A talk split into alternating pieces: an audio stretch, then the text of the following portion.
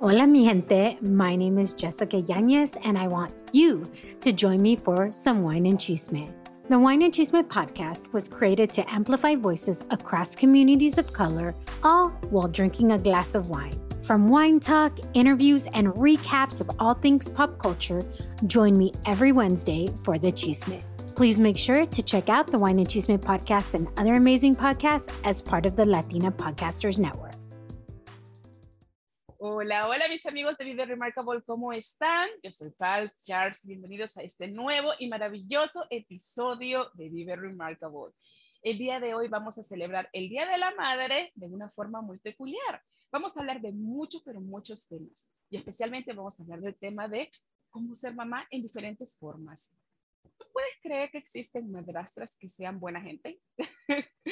Personalmente, no sé, pero el día de hoy te voy a presentar a una que es súper, súper buena y sobre todo es una coach de vida. Te voy a presentar a mi amiga que se llama Carla Rodríguez. Ella es, no solamente tiene su, ah, el podcast de Metafit, también tiene su comunidad que se llama eh, Metafit y ella se encarga de ayudarte a que todas tus metas se hagan realidad un tema que me encanta hablar y compartir en este podcast. Bienvenida, Carlita, ¿cómo estás? Sí, muchas, muchas gracias. Este, feliz Día de las Madres. Yo sé que ahora es el día y feliz día a ti. Ah, y estoy contenta de estar aquí. Muchísimas gracias por haber venido. La verdad es que tú eres mi primera entrevistada después de tanto tiempo. Mis amigos saben, yo hacía mi, sí, mis amigos hacían, veían y esperaban esas historias que antes les llamábamos historias remarcables, porque la verdad sí, me encanta siempre highlight todas las cosas buenas que están haciendo las mujeres que así como tú, pues pueden inspirar a muchas más. Y bueno, ahora yo dije, vamos a hacer algo un poco más relajado, vamos realmente a aterrizar más en la tierra y a hablar, hablar de los temas que realmente todas las mujeres en especial quisiéramos hablar, pero la sociedad no, no lo permite, ¿verdad? Porque siempre hay como que esas cosas, esas miradas malas. Y hoy que estamos hablando acerca de, del Día de la Madre, que claro, bueno, ya ha pasado para este momento que lo vamos a, a compartir, pero creo que es muy importante que tú nos cuentes cómo es tu perspectiva de mamá. Me contaste hace un momento que tú no eres mamá de tus hijos naturalmente, pero eres madrastra. Visualmente nosotros tenemos esa idea, ¿verdad? De que madrastra ese cuento de hadas, que es la mala de la película. Mm. Pero cuéntanos, ¿cómo es tu experiencia y cómo puedes lidiar con eso de repente lo que la sociedad dice y cómo tú como coach personal puedes ayudar a estas criaturas a ser mejores personas cada día? Uy, qué, qué pregunta y este tanto que puedo compartir sobre eso. Primero, voy a decir que estoy celebrando porque mi niño este me acaba el viernes, o hace dos días me, me dio su primer regalo de Día de las Madres. Uh. Este, tiene nueve años, imagínate. Este, esto ya tengo nueve años y por fin, Alex, me dio un regalo. Maravilloso. y me sentí tan especial y digo, wow, like, pensaste en mí y todo eso, ¿verdad? Eso, eso fue una, una, un día que me, me puse tan contenta y... se puede saber qué cosa fue. fue, fue como una tarjetita que hizo una escuela y que dice Best Stepmother um, in the World, creo que dice el papelito y después dice Mother. Y la escribió él con su letrita Step. eso es lo que yo más valoro definitivamente. Yo vengo de un background de uh, preschool teacher y a mí las cosas que los niños hagan con sus propias manos es que realmente lo hacen de corazón y es maravilloso, Sí, eso es lo que estoy celebrando ahora porque eso fue un, algo que no me vino tan fácil, especialmente los regalos o aceptar es que decir que sí soy mamá y cuando hablo de mi niño, ¿verdad? A veces digo, está mami, muchas veces nomás digo que soy mamá de él, ¿verdad? Pero en el principio no fue, no fue fácil, ¿verdad? Este, uno piensa que uno va a tener nuestros hijos primero y, y, siempre vamos a estar con esa pareja y tú sabes, todas las cosas que se supone que así es, eh, cómo, se cómo se deben ser las cosas. Pero así no me tocó a mí, así no le tocó a mi esposo, ¿verdad? Y ah, casi todo ha sido de aprender Muchas veces eh, yo he sido dula, soy desde el principio yo sé que, una, ¿sí sabes qué es una dula? La persona que ayuda a otras personas a dar a luz. Sí, sí, sí, pero no, no la parte médica, pero más la parte de apoyo holístico, este, si necesita masaje, información, todo eso, ¿verdad? Entonces yo he visto mamás dar a luz en, en piscina, en, en, en, la cama, en, en un shower, ¿verdad? Entonces, en, ese, en esos aspectos, desde el principio se tiene que aprender cuando los niños tienen que, que este, a lo mejor comer, ¿verdad? Del pecho, o si no quieren eso, que, cómo es ese proceso, ¿verdad? Desde el principio. Pero yo de, de ser madrastra, eh, no ha sido ese mismo aprendizaje. Para mí ha tenido que hacer el aprendizaje de comunicación, no solamente con mi esposo, a veces este, no es tanto que se ocupe porque él ha tenido que aprender también a comunicarse con la mamá del niño. Este también si yo ocupo comunicarme con ella, con la mamá de él, eh, todo eso, ¿verdad? Poner nuestras este, emociones personales sobre cada uno de adulto al lado por el niño, porque así él dice y mira que la gente tiene buena relación y que se puede ser co-parent, ¿verdad? Pero en el principio yo no entendía mucho que, que la responsabilidad de que se tiene que todavía cambiar los diapers, hacerle de comer y todo eso, pero, al mismo tiempo... Desde muy pequeñito.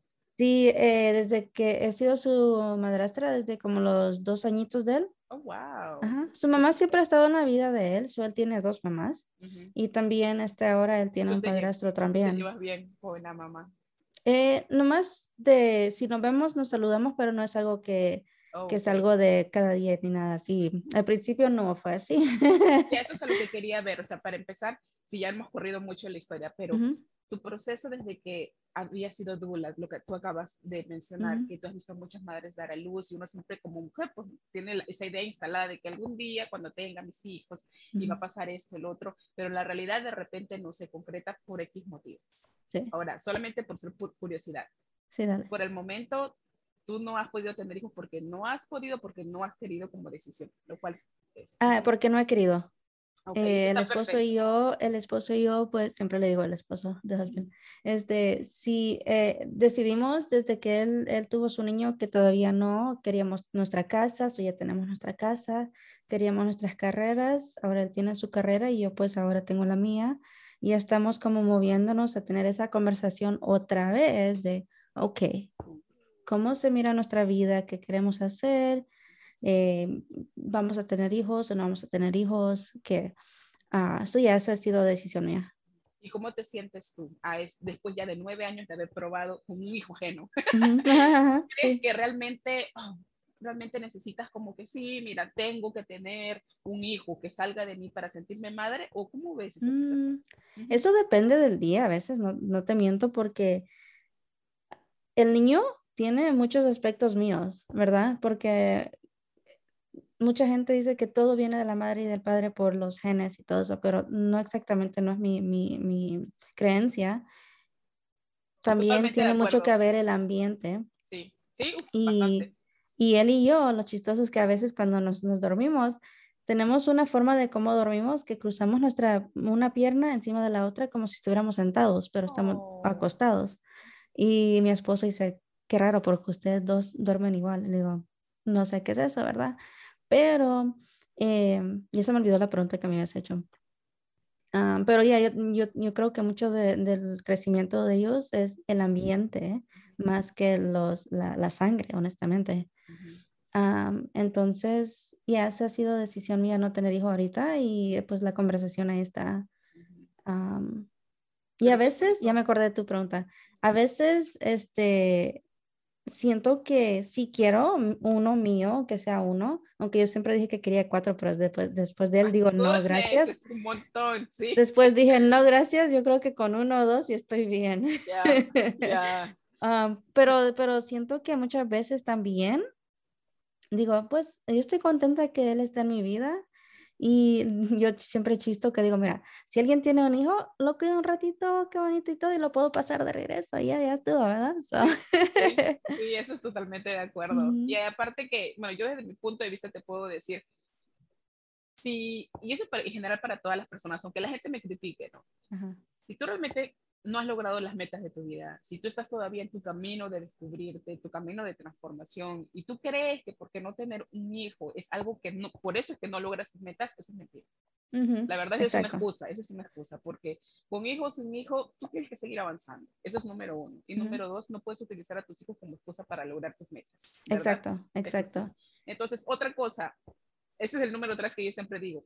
puedes tener tus hijos, pero tus hijos se van a ir algún día. Entonces eres tú la que tienes que trabajar en ti y trabajar mucho en desapegarte, en crecer y hacer todo, todo el rollo. Entonces, si todavía las personas, las mujeres no están preparadas para entregar su vida y su tiempo a otra personita, la verdad que no. Yo siempre sí, lo digo a mis amigas, ¿no? Sí. y honestamente, y está bien, yo digo que primero que todo tenemos que entregar nuestra vida a uno mismo, porque tú sabes que soy coach de vida, ahí es donde va mi mente, es, eh, yo tengo un workshop que hago, ¿verdad? Que se llama Dare to Design Your Destiny, atrévete a diseñar tu destino. Uh, nunca lo he traducido hasta ahorita. Qué hermoso. y básicamente es, es, un, es como un taller en el que hablo con mujeres que siempre han vivido para alguien más, que sus cosas, su vida es para los hijos, para, la, para el esposo, para el trabajo de alguien más, ¿verdad? Y después llegas a tu casa al fin del día y dices, ¿qué hice para mí? Y a veces muchas mujeres no hacen eso, no hacen algo por uno mismo, entonces aprenden a, empezar a decir qué es lo que quieren, qué es lo que desean.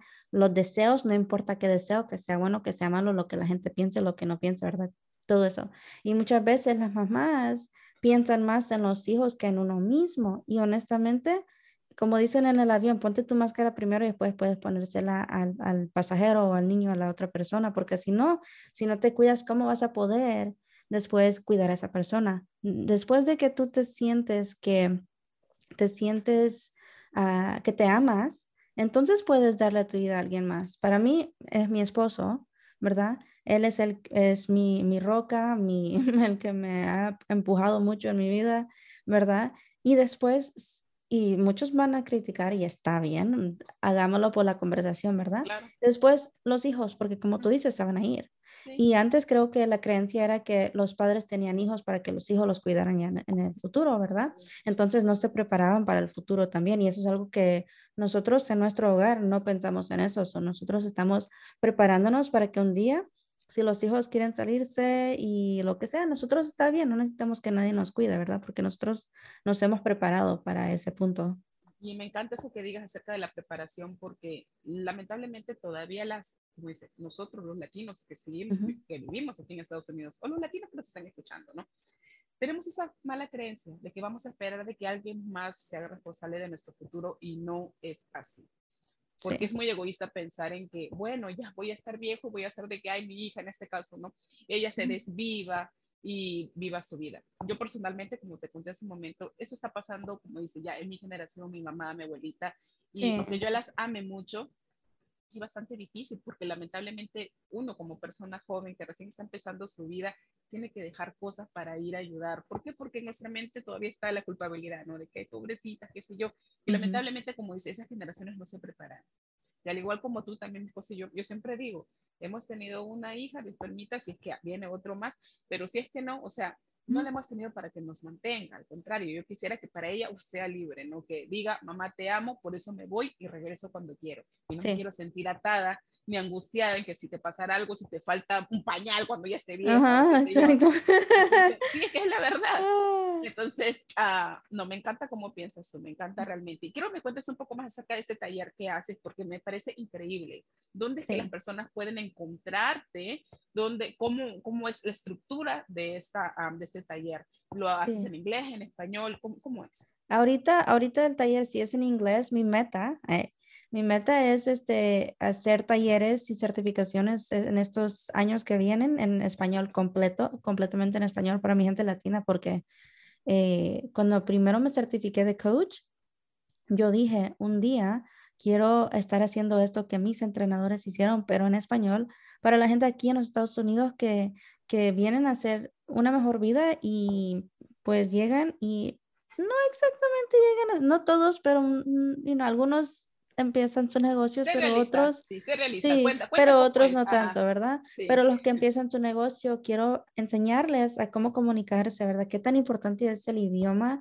eh, el lenguaje, las palabras que uno se dice para que te ayude a, a llegar al éxito y las palabras que los latinos nos culpamos por muchas cosas, le tenemos miedo a muchas cosas. Cuéntanos un poco acerca de ese miedo, porque así como, al igual como todo el público mío también es así, los latinos que recién están llegando acá, y todo el mundo tiene esa mala concepción, ¿no? Como que me voy para Estados Unidos, me voy a hacer millonario, y la verdad es que no es así, uno se como dice, se da contra la pared, especialmente a esos latinos que así como tú y yo queremos ser progresistas, ¿no? Y queremos ir para algo más. Cuéntanos exactamente de tu visión. ¿Qué problemas son los que atravesamos? Sí, son los problemas muchas veces porque la humanidad en, en general ahora está siendo, este, estamos consumiendo tanta información por las noticias, por el media, por el social media, por todas las cosas. Y todo eso está diseñado para darnos miedo, para que no hagamos muchas cosas, para un cierto control sobre, sobre la sociedad. Y este, obviamente esta es mi, mi my personal opinion, mi opinión personal.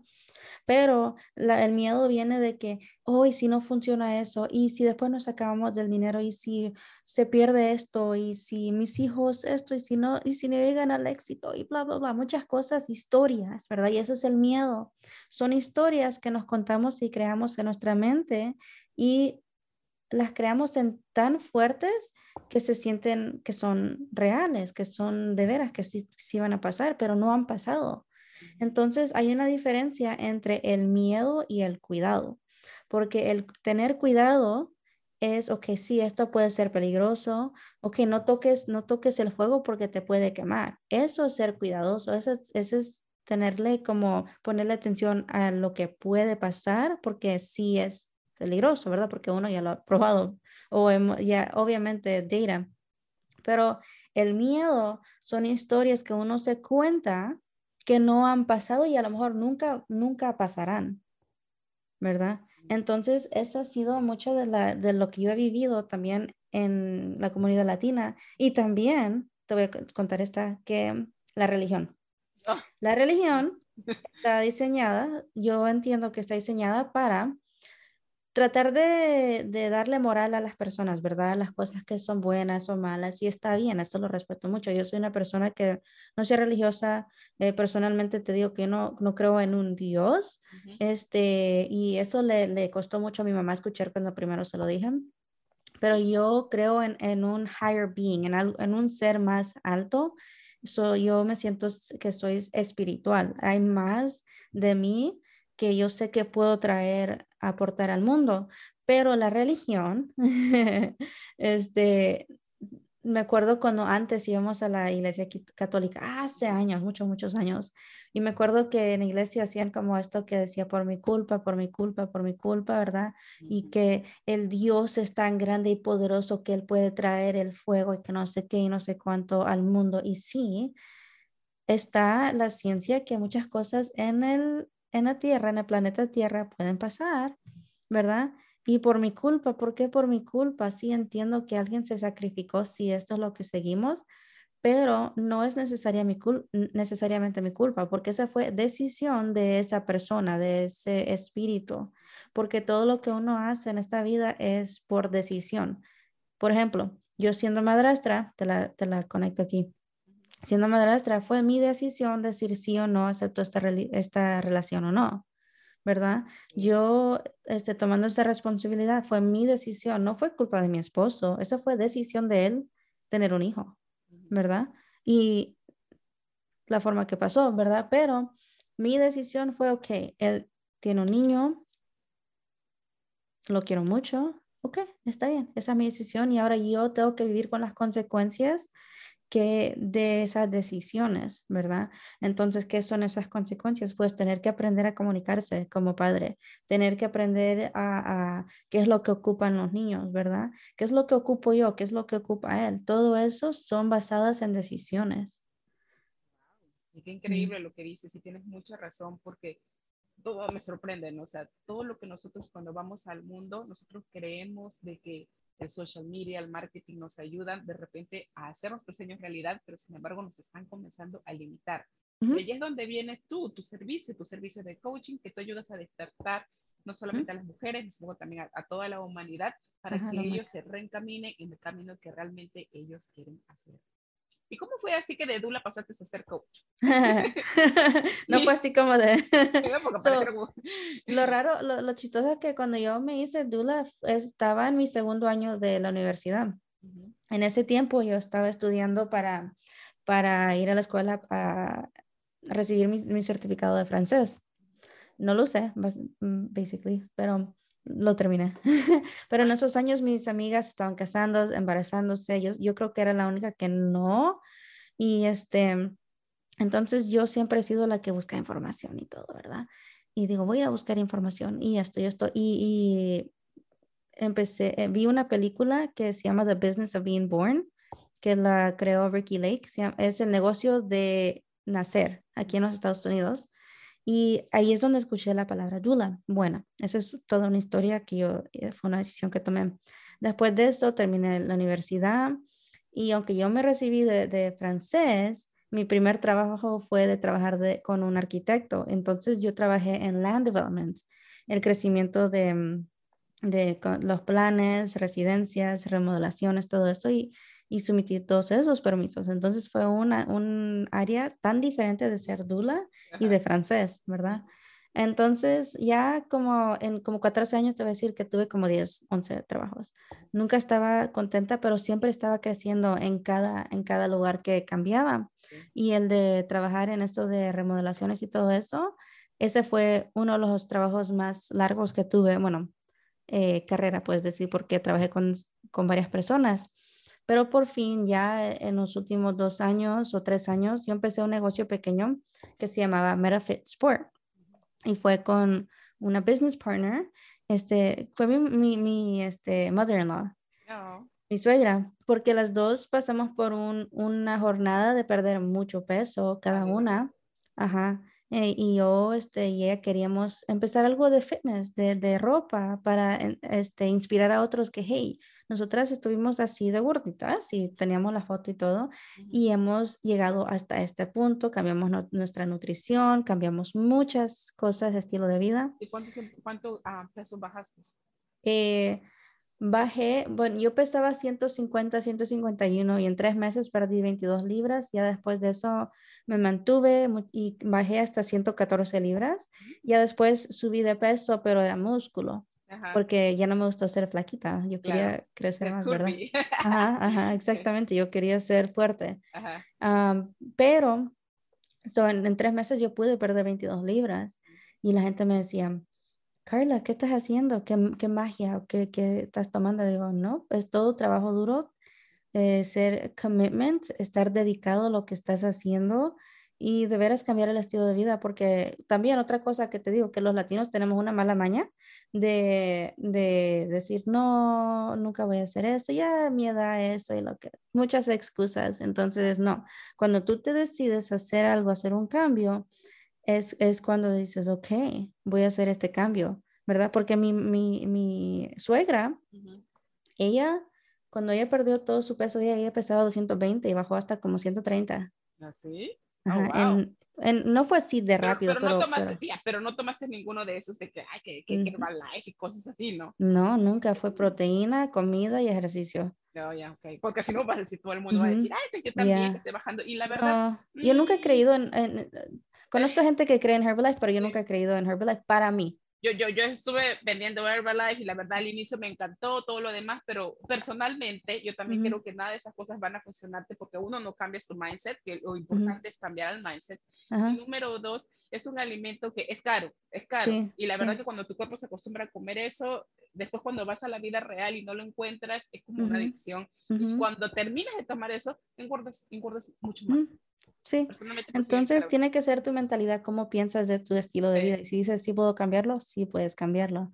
A ella, so ella bajó de 220 a como 130, 135 por ahí. Pero no nos fue bien, primero porque este, no coordinábamos bien lo que queríamos, yo estaba haciendo muchas las cosas y pues ella estaba ocupada con su trabajo también. Entonces un día yo decidí, le dije, hola, mira, le digo, este, está bien si cierro todo porque como que no estamos en el mismo camino, yo quiero hacer esto y pues no sé, ¿verdad? Y me dice, sí, está bien, mijita, está, bien. Todo terminó y yo puse un post en Facebook y dije, hey, este, todos estoy cerrando esto, si ustedes quieren camisas o lo que sea, díganme ahorita porque ya después ya no va a estar disponible. Y les dije, pero no se preocupen porque Carla, no han, no, han escuchado lo último de Carla, Carla va a regresar. Y pues ahí es cuando cuando yo empecé el podcast en 2019. Pero en este tiempo que yo que empezamos, empezamos ese negocio, que le agradezco mucho, aunque no funcionó, tomé mucho, implementé mucho de los aprendizajes de ese primer negocio, porque yo no sabía nada de negocio. Eso ayuda, ayuda bastante. Cualquier cosita pequeñita que uno haga, aunque salga mal, porque también he inventado hacer varias cosas y como que te lleva, te lleva a otras cosas a más grandes y eso es súper chévere. Y entonces por eso este, yo empecé a networking, ir a estos eventos de networking, conocí a muchas mujeres de, de, de, de negocio y dije, wow, esto es posible, like, quiero más, ¿verdad? Y después de ahí es como, como yo me hice coach. bueno, no así de rápido, pero escribí un libro con otras mujeres. Oh, wow. Y de ahí, uh, yo tengo un capítulo en un libro, pero no sé qué lo tengo ahorita, el libro. Te vamos a esperar hasta que busques ese capítulo. Vamos a hacer un pequeño corte y vamos a regresar inmediatamente porque esta conversación está súper, súper interesante. COVID 19 moves fast, and now you can too. If you feel symptoms, even if they're mild, you should test fast. Test positive and at high risk for severe COVID 19? Then act fast with authorized oral treatments that can be taken at home and must be taken within five days from when symptoms begin. COVID 19 moves fast, and now you can too by asking your healthcare provider if an oral treatment is right for you. Learn about a treatment option at treatcv19.com. This message is sponsored by Pfizer. Y entonces, y entonces ya regresamos, regresamos, regresamos para que Carlita nos siga contando acerca de la historia. ¿Y qué pasó con el libro? Ya, yeah, so, colaboré en este libro, tengo un capítulo ahí, el libro se llama este, Women Entrepreneurs Volume 1, volumen 1. Eh, lo pueden encontrar en Amazon, si lo quieren comprar. Eh, ¿Y, qué vamos a encontrar ahí? ¿Qué vamos a encontrar ahí? El libro, eh, esta es otra historia. El libro básicamente, o el capítulo que yo escribo es sobre mi, una, uh, un diagnóstico que tuve de autoinmune y de una enfermedad genética.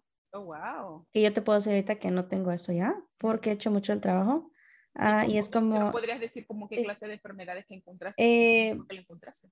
cuando tenía 17 años me detectaron mis plaquetas muy bajas, entonces estaban tan bajas que la doctora me hizo que fuera a la clínica rápido, me, dije, me dice, si no llegas ahorita aquí, te, te voy a mandar al hospital. le dije, oh, ok, está bien. Yo ahí como una 17-year-old de high school, ahí voy, a mi propio paso, ¿verdad? Y después a los 25 años este, tuve tres convulsiones en mi, cuando estaba dormida, en diferentes tiempos, uh, y me dijeron que tengo quistes en mi, en mi cerebro Ah, pero que siempre los, tenido, los he tenido desde, quién sabe, desde chiquita.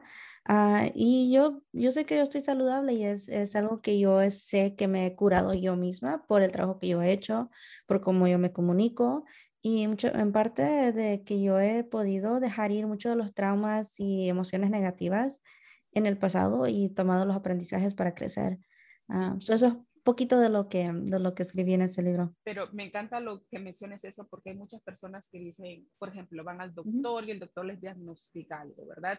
Oh, y las personas creen que ya agarran esa etiqueta y la viven toda su vida. Exacto. Al igual como tú, yo hace muchos años atrás también me decían, tú no puedes tener hijos porque me habían encontrado también un quiste en el cerebro y aquí los doctores, no sé si habrá sido, como dice, mala suerte o habrá sido parte de mi camino para poder sobrepasar y transformar también todos mis pensamientos. Sí. El doctor me decía, no, tú no puedes tener hijos naturalmente, tienes que meterte a lo del vitro, y bueno, mi esposo y yo decimos, si esto no resulta naturalmente, porque nosotros somos creyentes, queremos siempre una fuerza superior, eh, y siempre así como tú decimos, uno se puede curar uno mismo. Sí. Aunque para las personas digan, no, mentira, ¿cómo puedes? Yo creo que el poder de tus pensamientos, como vuelves a decir, de las palabras que te dices a ti misma son muy, pero muy fuertes. Y desde ahí empezó, como dice, otro viaje de transformación para mí y mi familia, y como resultado está mi hija. Y yo siempre lo voy a decir porque también fue una, no promesa, pero yo, a mí me gusta decirlo. Eso no fue algo natural, fue algo sobrenatural porque eso fue una transformación de todo, de pensamiento, emociones y todo lo demás. Y Dios, universo, energía, siempre te recompensa en tu viaje. Exacto. Exacto. Entonces yo dije, no voy a ser víctima de esto, yo voy a vivir mi vida y espero inspirar a la gente. Y pues ahí es como yo dije que me desperté, porque en la convulsión, cuando me despertaron, cuando eh, mi esposo y mi mamá me despertaron, eh, honestamente pensé que me estaban despertando. Y me dijeron, no, no, no, acabas de tener una convulsión. Y yo dije, oh, ok, y me dormí. Y así estuvo la primera vez. Ya después yo estuve, fue como algo como un tema, dije, wow, mi vida me estoy despertando. ¿Y qué se siente? ¿Qué se siente tener eh. una convulsión? No, no sé cómo explicarlo, ¿Ah, honestamente, porque yo estaba dormida. Las otras dos veces, las otras dos veces que me dio, este, me acuerdo que em, sentí como algo en mi corazón, que este, estaba como poniéndose presión y en mi mente dije, no, no, no, no. Y todavía yo pensé que lo dije fuerte, pero no, ya en ese momento ya estaba teniendo la convulsión y mi esposo estaba ahí, so él, él puede explicarte más cómo se mira, pero yo cómo se siente es como que, como que no sabía qué hacer. Ahí nomás fue súper de repente que yo ni me lo esperaba. Ah, qué buena sorpresa. Y gracias, a Dios, al universo que estás, que estás bien contando, ¿no? Sí, sí, oh, y este, y básicamente el neurólogo me quiso dar unas, unas pastillas y medicinas y nunca las fui a recoger. Sí, sí porque esas Yo dije, no. Pastillas, ajá, sí. eso es nomás una, como una curita, eso es nomás eso que nomás te pones ahí ya, ¿verdad? So, ya después de que escribí ese, ese capítulo, entonces ahí es como conocí a mi primera coach y dije, yo no sé qué es lo que está haciendo usted, pero yo siento que yo necesito ayuda suya porque me sentía tan perdida en ese tiempo, aunque yo estaba en un buen trabajo. Y ahí es donde encontré la claridad. quiero dar un paréntesis aquí, porque muchas veces las personas, especialmente las mujeres, dicen, ah, ya cuando yo encuentre el trabajo ideal, ahí como que voy a ser feliz y voy a conquistar todas mis metas. Y no es así, ¿verdad? No es no, así. No, y te digo que yo ganaba buen dinero, tenía ese buen trabajo, pero no me sentía que era mi lugar.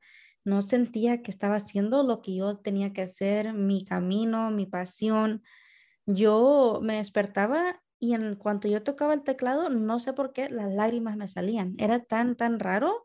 Es sobrenatural, como tú dices, ¿verdad? Que nomás todo se, se, hacía como un rush, todo corría en mi cuerpo y, y era lo primero. dije, ¿por qué? No entendía para nada. Pero eh, mira, yo te voy a contar algo. Yo cuando llegaba a trabajar, un trabajo que también no me gustaba para nada, pero obviamente me pagaban bien y todo lo demás, yo manejaba, llegaba al estacionamiento y hubo un par de días que en pleno estacionamiento no solamente lloraba, lloraba y me venía a mi casa. y yo decía, lo llamaba así, que no podía llegar, qué sé yo, pero estando en el mismo trabajo. Que sí, sí, es bien raro, yo no entendía, ya por fin ella me ayudó, me guió, por eso yo me digo que yo soy guía, yo no soy ni healer, ni alguien que te dice cómo vivir tu vida, pero yo soy un guía que te puede prender la luz en tu camino y tú nomás lo tienes que, tienes que tomar los pasos, ¿verdad? Y ya después de ahí, después de que ella me ayudó a, a encontrar esa claridad que, ok, tú quieres ayudar a la gente, siempre has tenido un trabajo donde le ayudas a las personas, has sido dula, ¿verdad?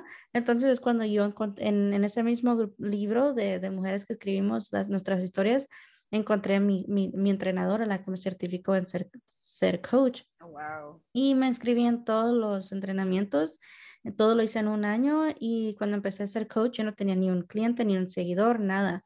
So, yo ni sabía cómo iba a crecer en este negocio. Uh, le voy a decir que honestamente para mí, yo te dije en el principio, antes de que empezáramos a grabar, que mi primer año no fue así como que tú dices exitoso. Fui exitosa que me certifiqué y que tuve unos clientes que básicamente me ayudaron a pagar mis certificaciones. Claro. Pero aparte de eso, no fue como uno piensa que, ah, ya en seis meses voy a estar haciendo todo este dinero. No, no fue así para mí. Y quiero recordarles que en el camino que ustedes cuando encuentran su su cosa, esa, esa, like, wow, esta es mi pasión, eh, tengan paciencia y tengan mucha este, persistencia, creo que es la palabra, que síguele, síguele, síguele, porque ahorita en el segundo año de hacer esto es cuando ya por fin vi, wow, ya esto es lo que estoy haciendo y poder hablar de esto, este, estar tan segura porque mi seguridad está, está en otro lugar y este, yo sé que esto es lo que debo estar haciendo y cómo se siente ese sentimiento de, de encajarte. Porque, por ejemplo, yo siempre admiraba, ¿no? Yo desde que, bueno, uno siempre, a mí, me encanta admirar especialmente a las mujeres que están encajadas en donde tienen que estar. Y yo siempre digo, se nota que tú has nacido para hacer esto porque lo haces con tanta facilidad y con tanta apertura. Y eso es algo maravilloso. ¿Tú cómo lo puedes notar o tú cómo lo sientes? Pues cuando me despierto en las mañanas, porque yo no soy mañanera y tengo que tener un cliente a las 7 de la mañana, me despierto y digo, wow, esto es lo que yo quiero estar haciendo. Y ahí estoy toda dormitada y todo, y cuando por fin empiezo la llamada ya estoy súper despierta y estoy ahí por, por esta persona y, y digo, bueno, aquí estoy. Y, y, y, me presento como que no he estado cansada, como si no he dormido.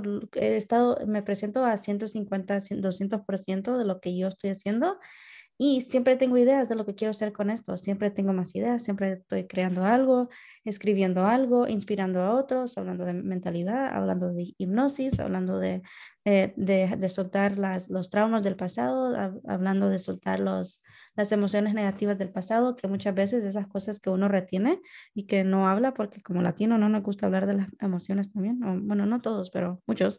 Este, entonces empezamos a, a sentir síntomas y entonces cuando uno retiene esas emociones, esos traumas, te puede enfermar.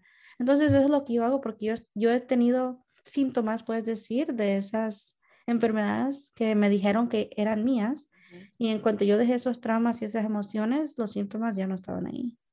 Mira, yo ya casi para terminar esta maravillosa entrevista, yo sé que tú en tus talleres, en todo lo que tú haces, hablas mucho sobre mentalidad, como lo acabas de decir, y yo quiero que nos, em, nos ah, vayamos un poquito más cerca sobre este tema de la mentalidad, porque también estuvimos hablando acerca de religión y todas esas cosas que nuestra cultura lamentablemente la ha estructurado como suya, ¿no?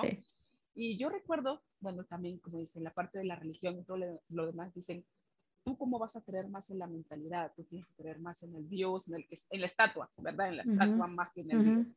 Tienes que creer más en la estatua, en las reglas de lo que dicen. ¿Por qué es tan difícil para nosotros como personas, como latinos, como creyentes, creer que nuestra mentalidad es la que nos va a ayudar a tener el éxito en la vida? ¿Por qué?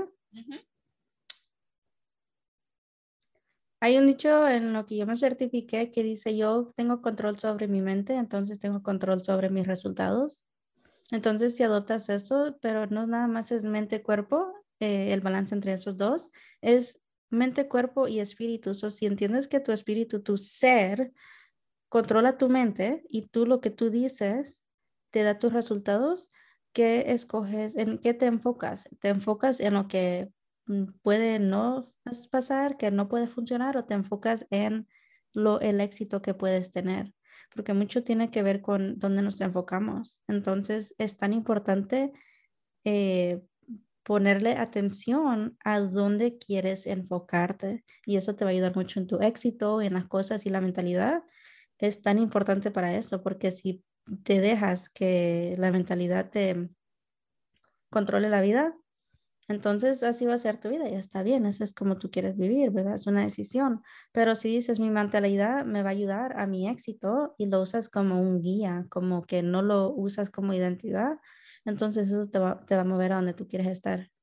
O sea, prácticamente es como que la mente, nosotros vamos a hacer que nuestra mente trabaje para nosotros, ¿verdad? Exacto y no como que la mente va a ser tan solo, ah, bueno, hoy día estoy cansado y no hago mis metas, sino tú vas a utilizar que la mente trabaje para ti, que vaya al mercado, que busque tus clientes, que te levantes, que tengas buen humor. Mira, qué importante que es educar la mente y qué importante es el trabajo que tú estás haciendo. ¿Dónde es que podemos encontrarte? ¿Dónde podemos escuchar tu podcast? Porque me encanta todo lo que estás haciendo y estamos hablando de repente en algún futuro hacer algún taller grande para mis amigos de Latinoamérica y por qué no. Entonces, cuéntanos, ¿dónde podemos encontrar toda esta valiosa información? Muchas gracias. Eh, si van a mi página, se llama metafit, metamind.com. Se escribe M-E-T-A-M-I, para mí ya lo escribí mal, M-E-T-A-F-I-T, después M-E-T-A. M-I-N-D.com. Pues lo vamos a poner. Ahí lo pones en el link. Y también me pueden encontrar en Instagram, eh, arroba Coach Carlita. Eh, y también tengo el Instagram de, del podcast que se llama MetaFit MetaMind Podcast. Y básicamente el podcast se llama, así, todo se llama entre metas porque exactamente porque yo pensé en español, una meta es lo que uno quiere ser, fit es porque es físicamente como uno pierde peso, pero también como uno encaja en nuestra vida y meta mind es la meta de nuestra mentalidad y cómo nos cuidamos mente, cuerpo y también espíritu, que no, no lo he incluido ahí, ¿verdad? Pero este es lo que, así es como lo, lo, creí y es lo que me encanta a mí, ayudarle a la gente a llegar a su éxito creando metas y sabiendo qué tan importante es las palabras que usas para llegar ahí. Y yo siempre eh, me despido con esta pregunta para todos mis invitados. Carlita, ¿qué es lo que te hace remarcable? ¿Qué es lo que me hace remarcable? Mi jornada. Nada mi jornada. Ah, tu jornada, ¿qué, nada? Todo y nada. No, mentiras. Tu jornada. Tu día a día. Sí, es, es mi, porque yo le, le siento tanto agradecimiento en mi cada día, porque yo sé lo que yo quiero en grande. ¿eh? Yo, voy a, yo ya sé que mi pensamiento, mi mente, es algo que he aprendido, pero ha sido en el camino, no ha sido una cosa que ya llegue así nomás. Entonces es mi, el, ese camino que uno tiene y es, para mí eso es lo que yo siempre le agradezco, es que, ok, ahí voy, ahí la voy. Y cada día, pues ahí la tomo, que digo, ok, ¿cómo me quiero sentir hoy? ¿Cómo me quiero sentir hoy ahí? Es hermoso. ¿Y qué consejo le puedes dejar a todos nuestros oyentes ya para despedirte? Un consejo les diría que no permitan que alguien les diga que pueden o no pueden hacer algo en su vida, porque si de veras lo crees, si de veras lo quieres, va a pasar, porque en cuanto tú lo piensas en tu mente y lo dices, ya ha pasado, nomás es de eh, crear los pasos para llegar ahí. Maravilloso. Muchísimas gracias, Carlita. esta no va a ser la última vez que vas a ser de invitada. Me encanta el trabajo que estás haciendo. Vamos a ir todos a escuchar tu podcast. Lo voy a poner abajo en el link porque es tan importante estos nuggets de sabiduría. Porque sí es cierto, si tú en este momento no puedes acceder a un coach porque te falta dinero, porque todavía no crees o porque miles de cosas, de excusas que te pongas en la cabeza, puedes escuchar y aprender de esta maravillosa persona que está aquí, que ya está atravesando su viaje de transformación y tú ves los ejemplos que ella nos ha dado el día de hoy. Puede ser una gran madrastra, puede ser una súper profesional, encontrarte a ti misma, sanarte a ti misma y sobre todo ser feliz. Nos vemos en un próximo episodio. Muchísimas gracias y que tengas un maravilloso día. Bye. Bye.